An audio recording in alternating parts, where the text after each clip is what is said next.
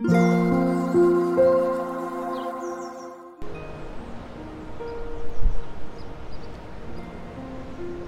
ちは、マックです。今ですね、神奈川県の葉山というところから海辺の波のと音と一緒にお届けしています。波の音入ってますでしょうか？これはですね、BGM ではなくて、えー実際に、えー私のすぐ横が海なんですが、えー富士山がですね、くっきりと見えている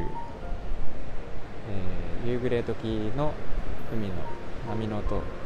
バックにお届けしています、えーと写真とか動画をですね私のインスタグラムのアカウントに載せていますのでもしよろしければご覧ください。で今回はですね、え前回の、え配信の後に、えーレターをいただいておりましてそれを紹介しながらちょっと、まあ、私の雑談をお届けしたいなと思っています、えーエリーさんからですねレターをいただきました。本当にありがとうございます、えーレター読まさせていただきます、えー私は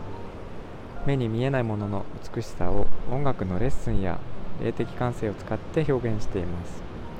ピリチュアルな話に近づきますが言葉というものは限界があるなといつも感じています。人によって言葉の持つ概念が少しずつ違っているのでどう受け止めたかはやはり相手次第であり表現する方は調和を持って気持ちを伝えるだけかななんて思っています。ですが言葉によって勇気や元気を分かち合うこともたくさんあります。その言葉にどういう思いを乗せるかで言葉の放つエネルギーが違うのだなと感じます。優しい瞬間になるとき、えー愛おしい愛しい可愛い大好きということを思ったとき自然と笑いが笑みがこぼれます、えー気持ちを効果的に伝えるには、えー逆説ですが効果的に伝えようとしないことです。ただありのままを答えを気にせず伝えるとき花を贈るのもいただくのも大好きです。花はただ無性に美しく咲いていてその美しさに心癒されます。ついついレターをしてしまいました。ありがとうございました。ということで、えー長々とですねこんなに詳しく、えーレターを書いていただけました。ありがとうございます。いやこれ本当に嬉しいですね。初めてのレターなのでとっても嬉しく思っています。エリーさん本当にありがとうございます。えーっと最初にですね言葉の受け止め方はやっぱり人によって違うということで、はい、それはもうおっしゃる通りでございます。あのこう思って言ったのにそう伝わらなかったということは多々あるとは思うんですが、えー私も、えーまあ、そういうなんていうかな。言葉の齟齬によってミスコミュニケーションがあってそれが問題に発生したりとかそんなことは多々ありましてはい。それは重々理解しています。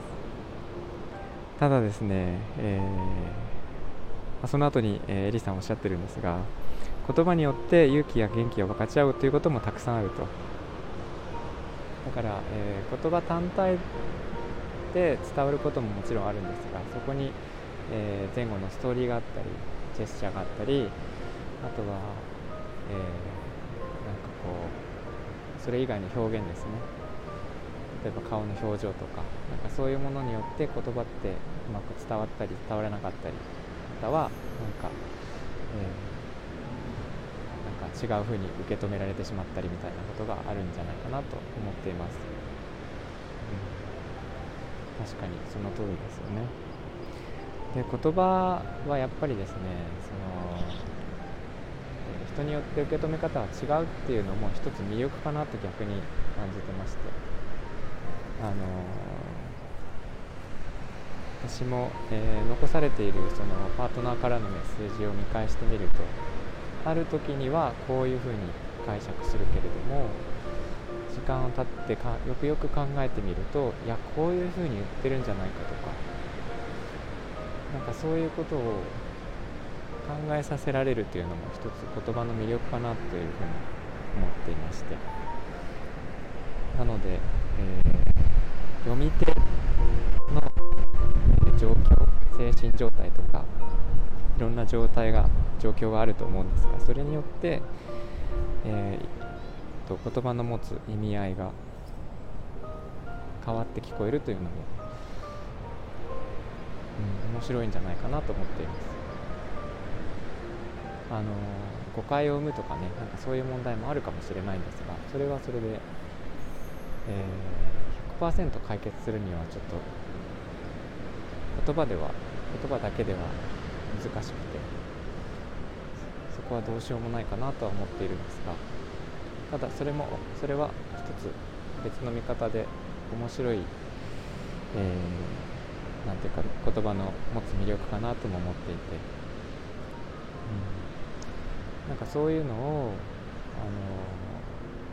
そういうものも含めてなんかメッセージを相手に大切なものとして伝えるっことでこういろんな風に受け止められる。そういうアプリができたら面白いかなと思っていますね。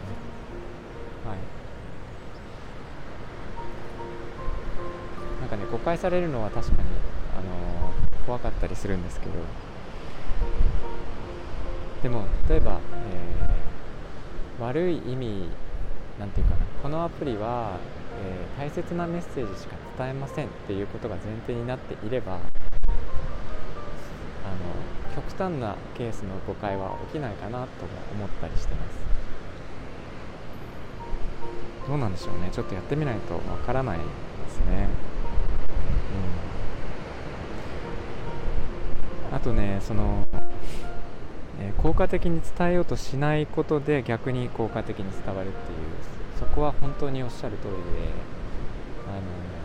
言葉を選んじゃうことでなんか普段の自分の真意が伝わらないみたいな。あのなんか普段使わない言葉を無理に使っちゃったり、なん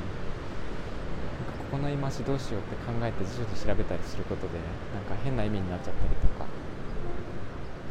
なんかそういうことが何て言うか逆効果になるんじゃないかなと思っているので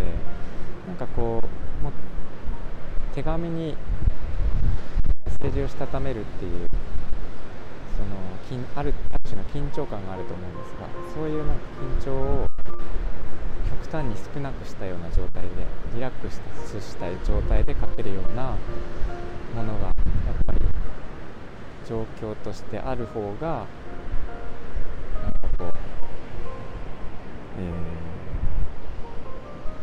の力を抜いた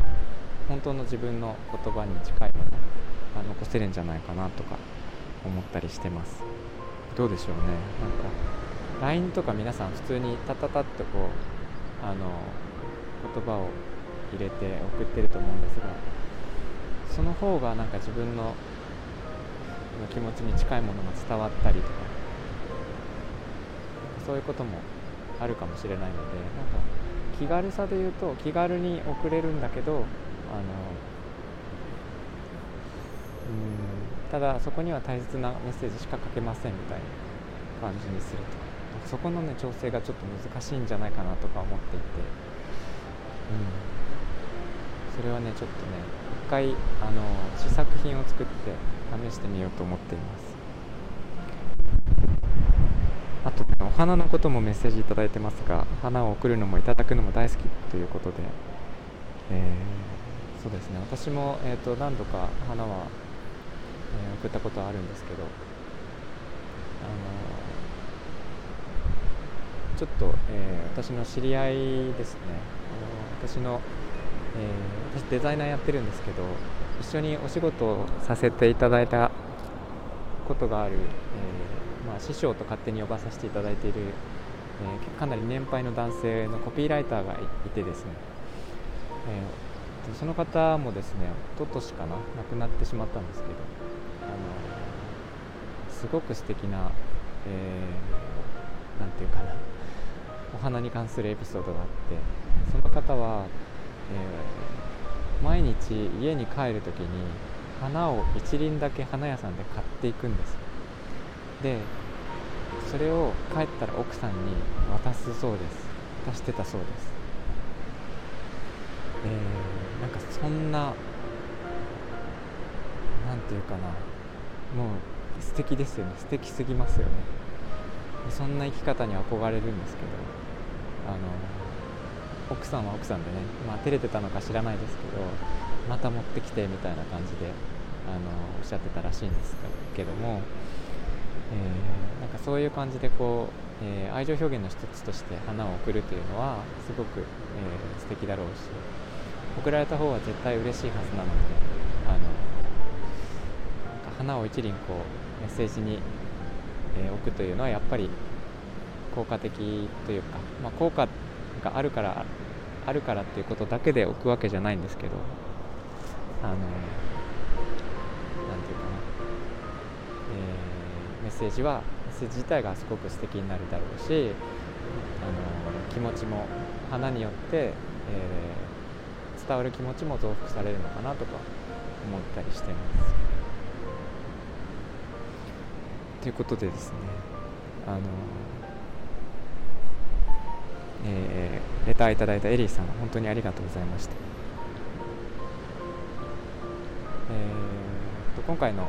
配信はこの辺りまでにしたいと思うんですが、えーと、この葉山というところですね。私が、えーと、今年の1月から9月から、えー、徐々にこちらに移住してくることになっていて最初の放送では、えー、3月からっていうふうにお伝えしていたんですが、えーと、フルに住み住み始めるのは、えー、3月からなんですが、